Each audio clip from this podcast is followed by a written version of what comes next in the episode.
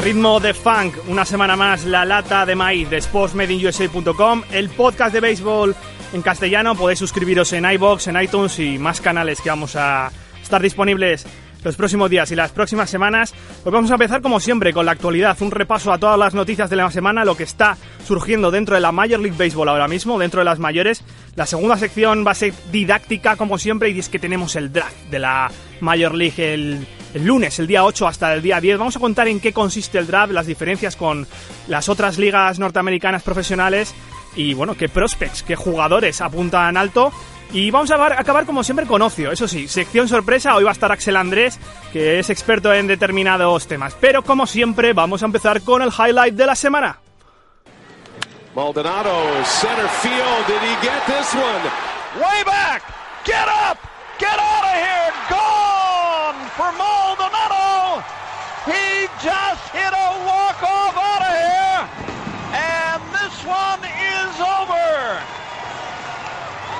Martín Maldonado de los Milwaukee Brewers, el home run walk-off en la decimoséptima entrada, en lo que va a ser uno de los partidos más largos probablemente eh, esta temporada contra los Arizona Diamondbacks, ese walk-off home run en la entrada número 17 de Maldonado. Vamos a empezar el repaso a, a cómo está la liga, cómo están las mayores por la AL Este, con ese desastroso mayo para los Boston Red Sox. ¿Qué tal, John? Hola, muy buenas, ¿qué tal? John Molinero que va a estar esta semana repasando la actualidad y estos Rexos que, bueno, ya empezaron a abrir un poco regular, pero es que mayo es 10-18 el balance, John. Sí, la verdad es que de repente ha sido una debacle enorme. las dos, tres primeras semanas de, de abril empezaron bien, con Hanley Ramírez bateando bien, el equipo funcionaba, pero de repente parece que todo lo que puede salir mal está saliendo mal, sobre todo empezando por el picheo y siguiendo por, por los bateadores. Sí, bueno, una rotación de los Rexos que ya lo hemos comentado aquí en otros programas, ahora mismo es antepenúltima en las mayores y el llamado Ace, el que era el Ace de esta temporada, que Bacol tiene un 3.82 de era. Eso sí, ha aparecido en escena Eduardo Rodríguez, un venezolano de 22 años que ha subido de los equipos filiales de las menores, que hasta Carl Selling, el ex, ex pitcher de los Rexos, ha dicho que es el futuro Ace. Sí, la verdad es que lleva dos partidos, me parece solo, pero es, realmente está siendo ahora el mejor, el mejor lanzador del equipo.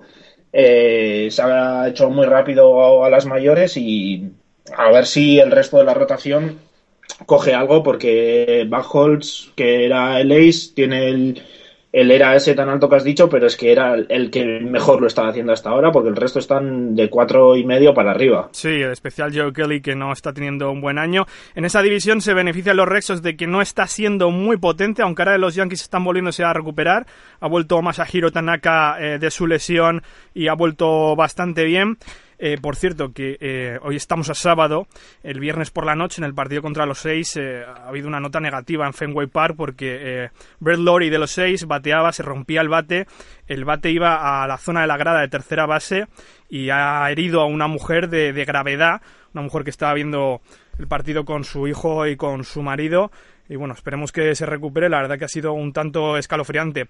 Eh, John, en este partido de que estaba hablando ahora, la nota positiva es el debut por los seis y ya nos vamos a la L oeste de Pat Bendite, el, el Swiss pitcher, que digamos es el, el, lanzador que lanza tan bien con la derecha y, como y con la izquierda. De hecho, hay, hay un artículo de Diego Becasese en nuestra web, en sportsmadeinUSA.com. Sí. Gran actuación además de Bendite.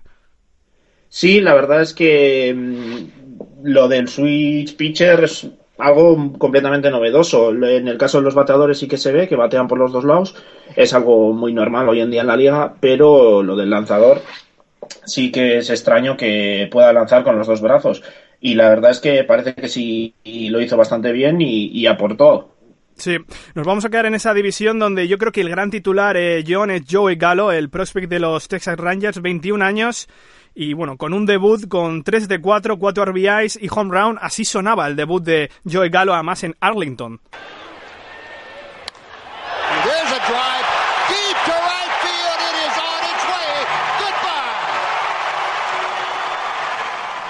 El home run de Joey Gallo y al día siguiente John hacía otro home run también.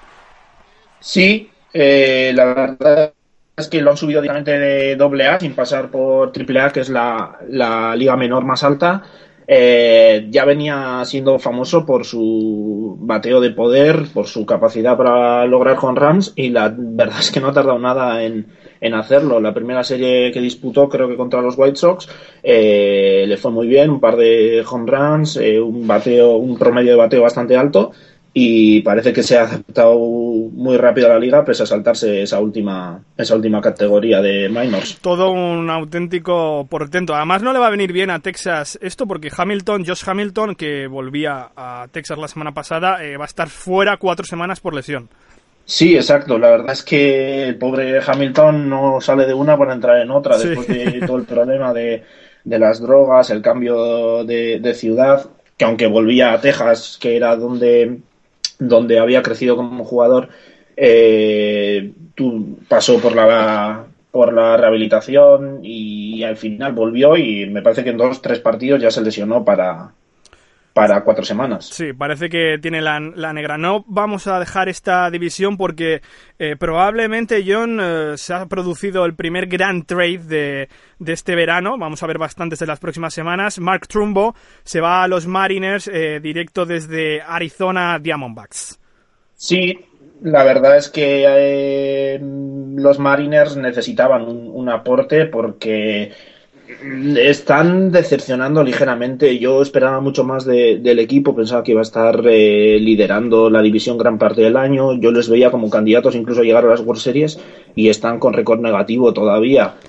Entonces veremos si ese aporte les viene bien y, que complementen un poco lo que tienen en, en el montículo con, con Félix Hernández y demás. No dejamos la Liga Americana, vamos con la estadística de la semana.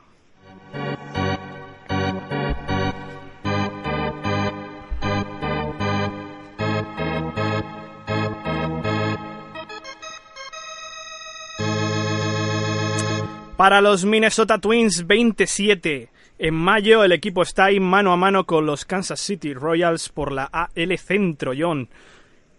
Sí, la verdad es que completamente sorprendente. Yo creo que nadie se esperaba que pudiesen estar así a estas alturas. Yo personalmente creo que la mayoría de la gente les veía como candidatos a no solo a quedar últimos en la división, sino, sino en toda la liga en general. Y bueno, mm, lo están haciendo bastante bien. En ataque, me parece que están octavos en las majors en carreras anotadas. Están por la mitad de la tabla en, en ERA. Y la verdad es que Tori Hunter, que llegó como para despedirse de las majors, está aportando bastante. Está con 10 home runs. Eh, Brian Dossier también lo está haciendo bien. Luego tienen a Glenn Perkins, el closer, como líder en saves parece que todo les está saliendo bien y la verdad es que es una división bastante bastante compleja con los Tigers, parecía que estaban también los Indians que no están que al final no lo están haciendo bien, eh, estaban los White Sox que se habían reforzado bien, pero ahí tenemos a, a los Twins sorprendiendo yo creo que a todo el mundo. ¿Te recuerdan a los Twins del 91 que ganaron las World Series? Pues la verdad es que no lo sé. Yo todavía me gustaría ver a ver cómo siguen evolucionando, ver si ha sido una cosa de, de un mes porque no, no están destacando en ninguno de los dos ámbitos y en las estadísticas, en las tablas están a mitad de tabla prácticamente, tanto en ataque como en defensa. Entonces veremos, quizás manteniendo esa, ese, esa estabilidad en los dos lados, eh, ese balance, pues puedan hacerlo bien, pero habrá que ver un poco si es una cosa puntual o si se mantiene a lo largo del año.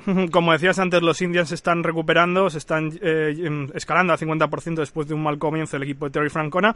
Otro equipo que se está recuperando, 11 victorias de los últimos 13 partidos, Pittsburgh Pirates, que eh, ya ha adelantado los Cubs en la NL Centro. Sí, la verdad es que mm, eh, lo de los Pirates no era normal que estuviesen tan flojos porque tienen un buen equipo, eh, la rotación está funcionando muy bien, sobre todo Gary Cole y, AJ Barnett.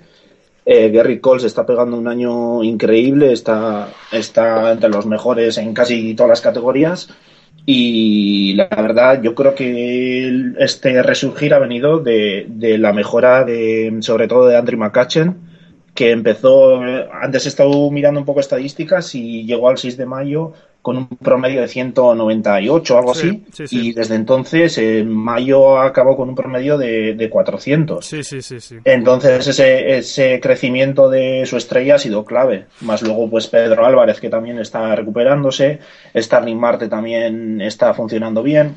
Entonces yo creo que sí, este sí será un equipo que, que irá creciendo si Macachen, eh, Álvarez, Marte, Polanco se mantienen. Pittsburgh que ha barrido a los campeones San Francisco Giants en su casa en el TNT Park esta semana.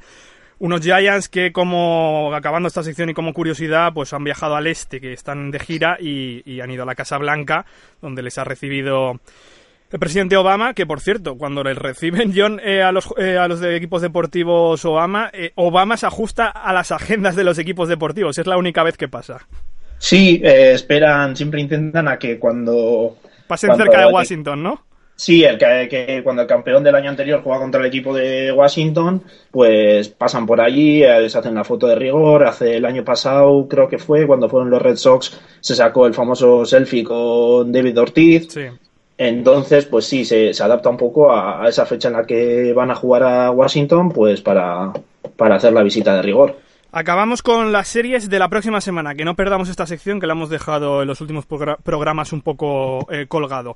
Hablábamos de Minnesota, pues Minnesota juega esta semana con Kansas City, pedazo de series por el liderazgo de la AL Centro. Sí, sí, sí. Buenísima serie. Otra y dos de interligas que siempre son atractivas. La de los Yankees con los Nationals que llegan a, al Bronx y yo creo una que otra que aparece Kansas City, la de la Show Me Series de Missouri de Kansas City y San Luis son en San Luis eh, dos equipos del mismo estado de Missouri que eh, tienen aquella rivalidad que viene de las World Series del año 85 donde ganaron los Royals en siete partidos. Sí, la verdad es que para que la gente que esté intentando aficionarse al deporte es una semana muy buena porque tanto el Twins Royals, el, los Royals contra los Cardinals, dos equipos que lideran su, sus respectivas divisiones, que más la rivalidad mm, local o regional. Y luego, pues también los Nationals será interesante ver a ver qué pueden hacer en el Bronx contra los Yankees, que también será una buena piedra de toque para los Yankees para ver a ver si si se estabilizan en este ascenso que llevan o si siguen cayendo un poquito, porque es un equipo que lleva un año un poco que gana 4 o 5 seguidos, pierde otros 3 4. Ujú. Veremos a ver qué, qué sacan de ahí. Eso es. La sección de actualidad repasada con John Molinero. Gracias, John. Gracias a vosotros, hasta pronto. Seguimos en la lata de maíz.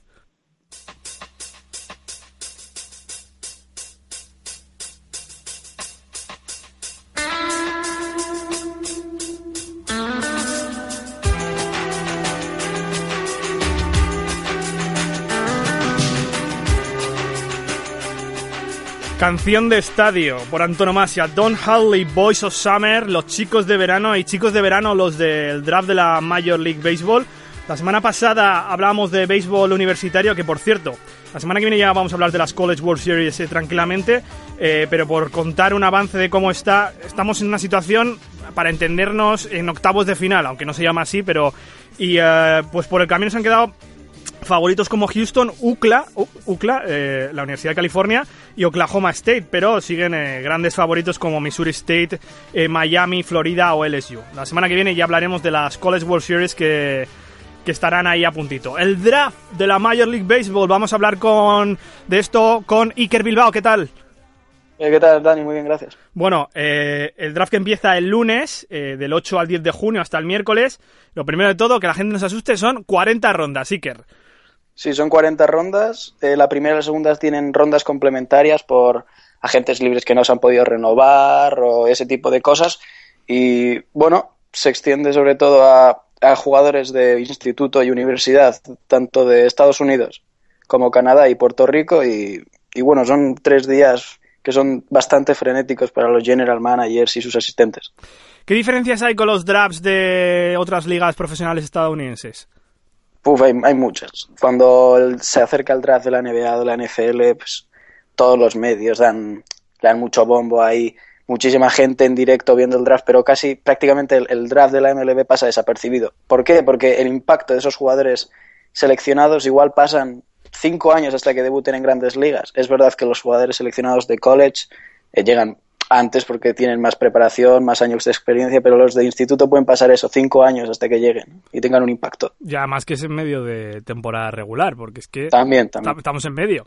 No, es que no atrae mediáticamente, es decir, el de la NHL es al verano, el de la NBA es ahora nada más terminar las finales y el de la NFL nos lo pone en el medio de la off-season para montarnos un circo que, que, bueno, que haga audiencias, pero es que el de la Major League Baseball nadie lo sigue, nadie se entera.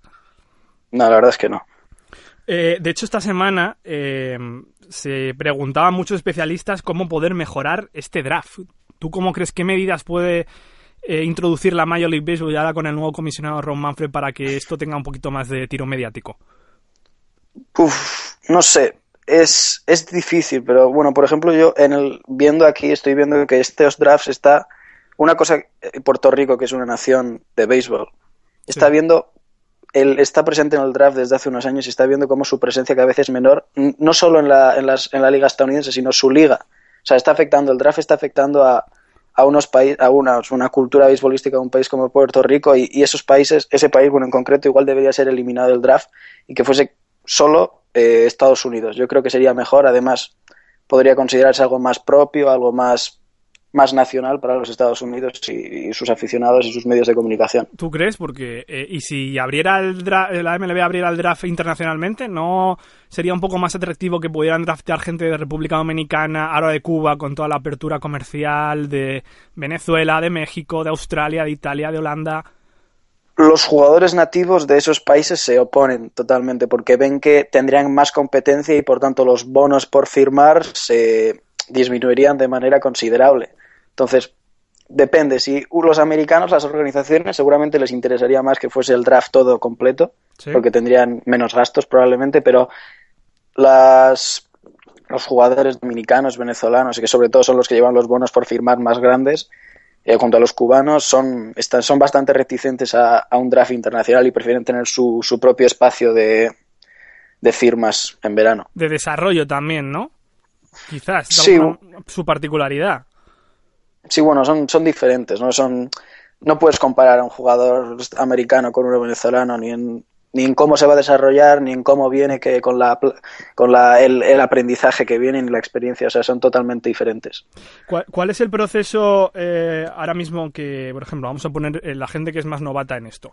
Eh, jugador que llega al draft ahora, ahora vamos a hablar tranquilamente de los prospects, eh, llega de high school o de college. La gente lo tiene que saber, tanto de instituto como, como por universidad. Hay jugadores que no han pasado por universidad y han ido a la Major League Baseball. Ejemplo claro, Bryce Harper, ahora mismo jugador de Washington Nationals. Y les eligen en el draft, la ronda que sea. Eh, ¿Qué pasa después? Los siguientes meses, años. Pues depende. Si son elegidos desde el high school, empezarían desde el nivel más bajo de, de, de, de, la, de las ligas menores y tendrían es un, es un proceso muy largo y bueno y unos muy pocos como has dicho Bryce Harper llegan pues con 19 años o, a las grandes ligas. Muy raro que alguien llegue por debajo de los 20 años a las grandes ligas solo prodigios como pues como Bryce Harper.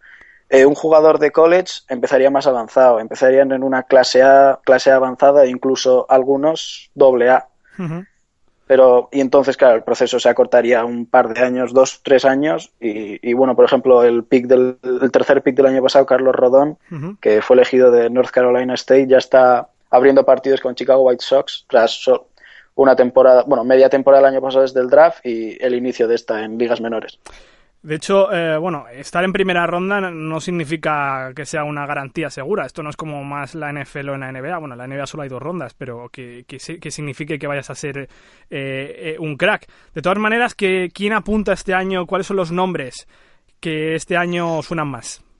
Este año está habiendo un poco de, de división. En, algunos consideran Brendan Rogers, Seor de shortstop de un instituto de Florida que bueno que consideran que tiene un potencial ofensivo e incluso defensivo enorme que es algo raro visto porque sobre todo los shortstops tienen muchas dudas al principio cuando se les draftean si se van a poder mantener esa posición si van a tener que cambiarse a segunda o a tercera.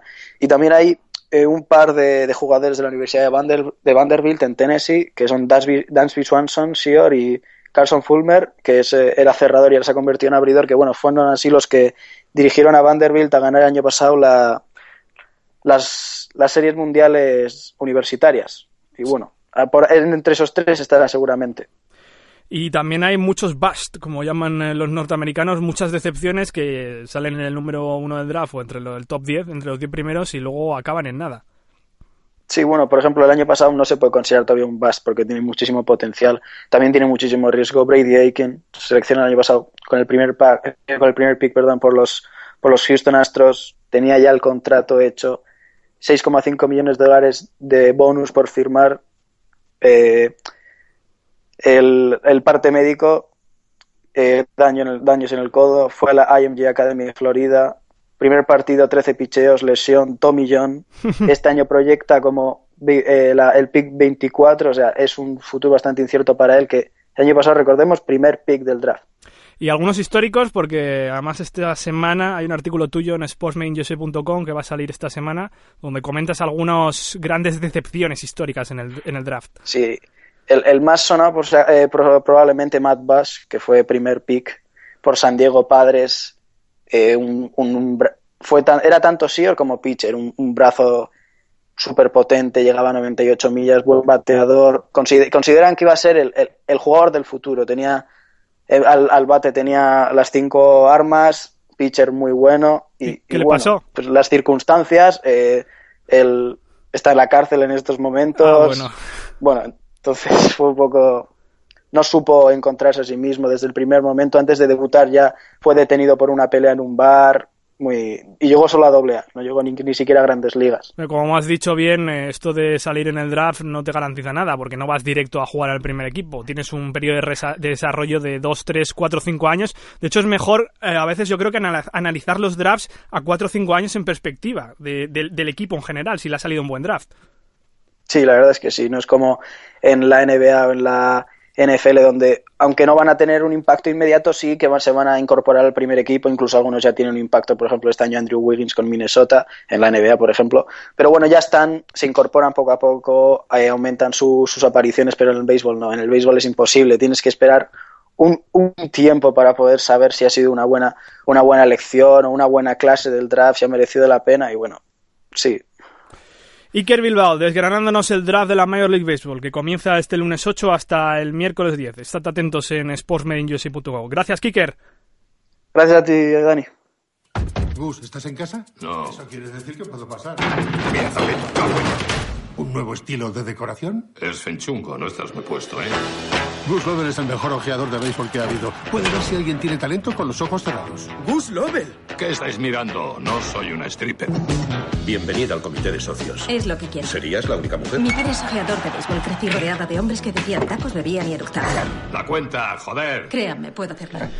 Habéis oído a Clint Eastwood eh, en una película recién estrenada hace unos años, Golpe de Efecto, Travel in the Car. Como siempre, eh, aquí las, las traducciones son diferentes. Esto es problema con la curva, con el lanzamiento de curva. Clint Eastwood que hace de un ojeador casi retirado que tiene problemas eh, en la vista y su hija Amy Adams pues la ayuda un poco y luego pues la típica historia de amor con Justin Timberlake que aparece por ahí. Una película de béisbol para el fin de semana, como siempre vamos a recomendar eh, una, todos los programas, tenemos un, varios posts en sportsmanusa.com son con las mejores películas de béisbol. La semana pasada hablábamos de los eh, Búfalos de Durham y hoy hablamos de Golpe de Efecto, esta peli de Clint Eastwood. Os voy a dejar el final del tráiler. No quería que vieras la vida desde el gallinero, eso es todo. No la veía desde el gallinero, todo el rato junto a mi padre, viendo béisbol. La veía desde la tribuna. Haz el favor de dejar ese trasto. No veo un carajo. Vale.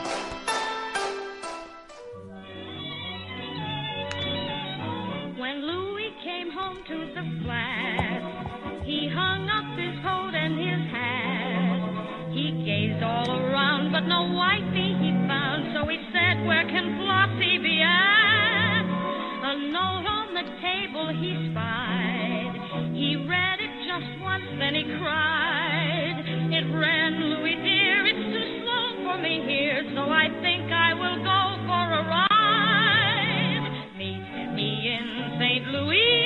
Meet Me in St. Louis, Judy Garland, en eh, aquel musical de Vicente Minelli, el padre de, de Liza Minnelli, del año 44. Esta canción para ilustrar, de hecho es la canción de los St. Louis Cardinals, el, himno de los St. Louis Cardinals, para ilustrar que St. Louis es la ciudad del béisbol por excelencia. Hoy salía, la semana pasada salía un, un informe de las grandes ciudades beisbolísticas norteamericanas y San Luis era la primera. Y como siempre estos temas de ocio, tenemos a nuestro experto, Axel Andrés, ¿qué tal? Sí, el- la persona ociosa, ¿no? A ti te, te Buenas, gusta Dani, ¿cómo estamos? que, que hagamos estas cosas al final tranquilamente. Bueno, sí, sí, son, son cosas que no se refieren a la actualidad del deporte propiamente o de la liga, con lo cual sí, podemos charlar un poco más tranquilamente de eso. ¿Y estás de acuerdo que San Luis es la gran ciudad beisbolística estadounidense? Sí, sí, yo probablemente eh, lo, lo básico para entender si una ciudad es de un deporte o de otro es cuando piensas en una ciudad, qué deporte es el primero que se te viene a la es, cabeza. y en sí. San Luis es obvio que antes de pensar en los Rams o antes de pensar en los Blues, vas a pensar en los Cardinals, que son un equipo con mucho éxito, que ha trabajado muy bien durante los últimos 10, 15 años.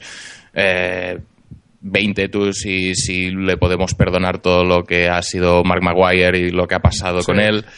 Eh, a ver, está claro que San Luis es la ciudad del béisbol por excelencia eh, en Estados Unidos. Sí, además con ese equipo tan trabajado como has dicho. Bueno, además de hecho son el, el segundo equipo con más World Series, detrás de los Yankees, obviamente a muchísimas títulos de distancia, pero es que en San Luis vas y es que todo el mundo, no solo es la calle, que todo el mundo tiene la gorra de los Cardinals, sino que es que es cómo se vive.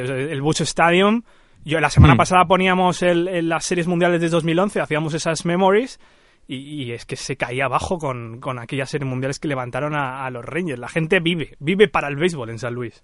No, y además es eso, que la gente se puede identificar con, con jugadores o con entrenadores. Por ejemplo, el, mito de Tony La Russa, pues oye, eh, eh, hace mucho para que la gente diga, no, yo es que soy muy de este tío. Es decir, ha montado prácticamente el solo una franquicia súper exitosa, un- un- una época dorada y ahora mismo, pues, pues todo eso.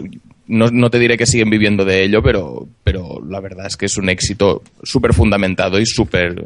Que, que tiene unas raíces muy, muy, muy jodidas de que se vayan a ningún lado. Joder, y es que además es para quitarse el sombrero, ¿no? Yo el otro día lo comentaba al primer toque eh, con el tema de los Blackhawks en la NHL, que me quito el sombrero, pero es que, eh, y por mucho que no, los Cardinals no son mi equipo en la Major League Baseball, pero es que yo me quito el sombrero con la gestión de este equipo. Es que, que- es que da mucho gusto. Que encima estén tan lesionados todos y, y venga quien venga por las ligas menores y están siempre ahí, vamos, están ya, son el mejor equipo de la liga ahora mismo. Sí, sí, sí, sí. Es que no, no hay darle muchas más vueltas. Es decir, es ya, ya no solo es, es una franquicia bien trabajada o, o- un suceso de buena suerte, de buenas decisiones. No, ya es un aura, ya es un, ya es un concepto prácticamente. Es- hay equipos que ya sabes que van a estar ahí, pase lo que pase, y que van a hacerlo bien, pase lo que pase. Y los Cardinals han conseguido ser uno de esos equipos a base de trabajo, a base de, de hacer las cosas bien y a base de- de constancia en, en en el sentimiento que podamos tener acerca de ellos. Totalmente de acuerdo. Mira, la- en la lista de top 10 que ha elaborado este informe, este informe se ha hecho, eh, bueno, se han tenido en cuenta 11 variables, como pues los precios de los tickets, eh, eh, pues eh, cómo fu- funciona el equipo dentro de la ciudad, qué, qué rendimiento tiene en su liga, eh, la accesibilidad al estadio. Número 2 para Pittsburgh, número 3 Cincinnati, Ohio, número 4 Atlanta, Georgia, número 5 Cleveland, Ohio, número 6 Stanford, California, que no tiene equipo de Major League Baseball, número 7 Cullowhee, Nor- North Carolina, que tampoco tiene equipo de Major League Baseball, número 8 Anaheim, California, número 9 Oakland, California, y número 10, que a mí me sorprende, Minneapolis, que es una ciudad de- del norte. Sí, a ver, te, diría que hay bastantes casos bastante sorprendentes, pero, por ejemplo, no es raro ver a Oakland en esta lista, no es raro ver a Atlanta en esta lista, Cleveland tampoco es nada raro. Me sorprende que no esté Nueva York, porque ya, sí, ya lo sé que tiene fans de todos y, y muchos Knicks y muchos eh, Giants, pero me sorprende mucho que no estén Número 37 para Nueva York, y tiene por delante pues está por detrás de, pues, por ejemplo, Notre Dame, Indiana, Hanover, New Hampshire, Clemson, South Carolina, Chapel Hill, North Carolina.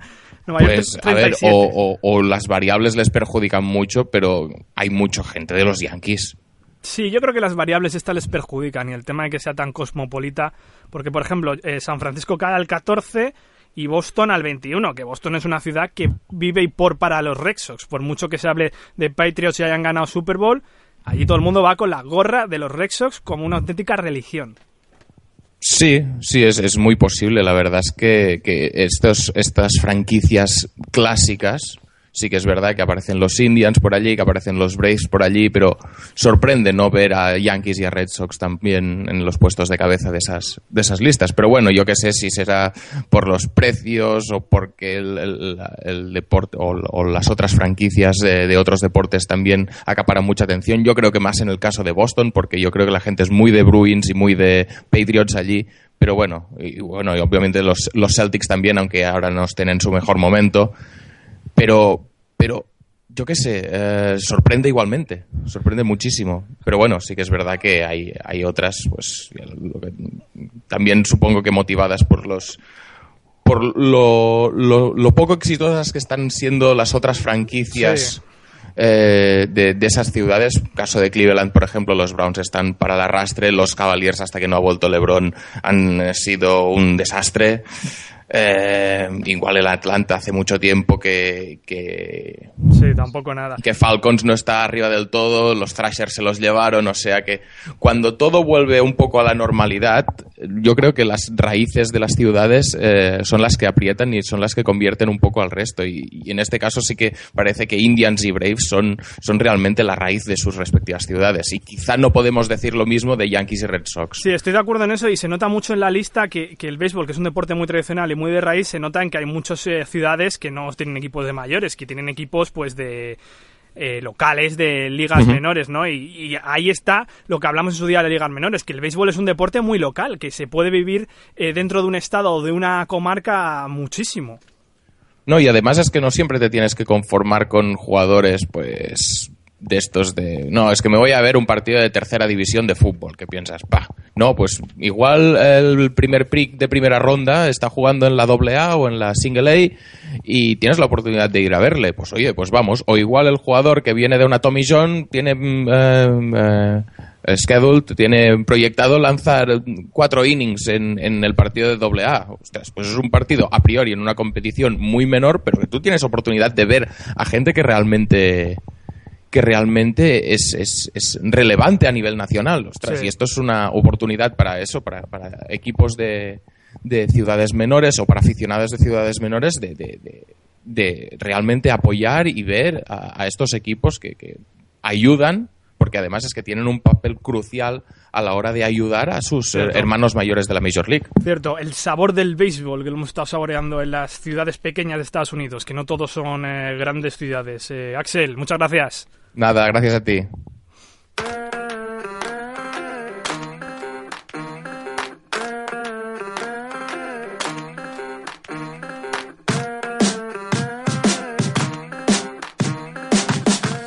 Pues aquí hemos llegado al final de este completísimo programa. Os recuerdo que os suscribáis al podcast en iTunes y en iVoox y lo vamos a colgar en, en varios canales para ampliar un poquito la red de audiencia.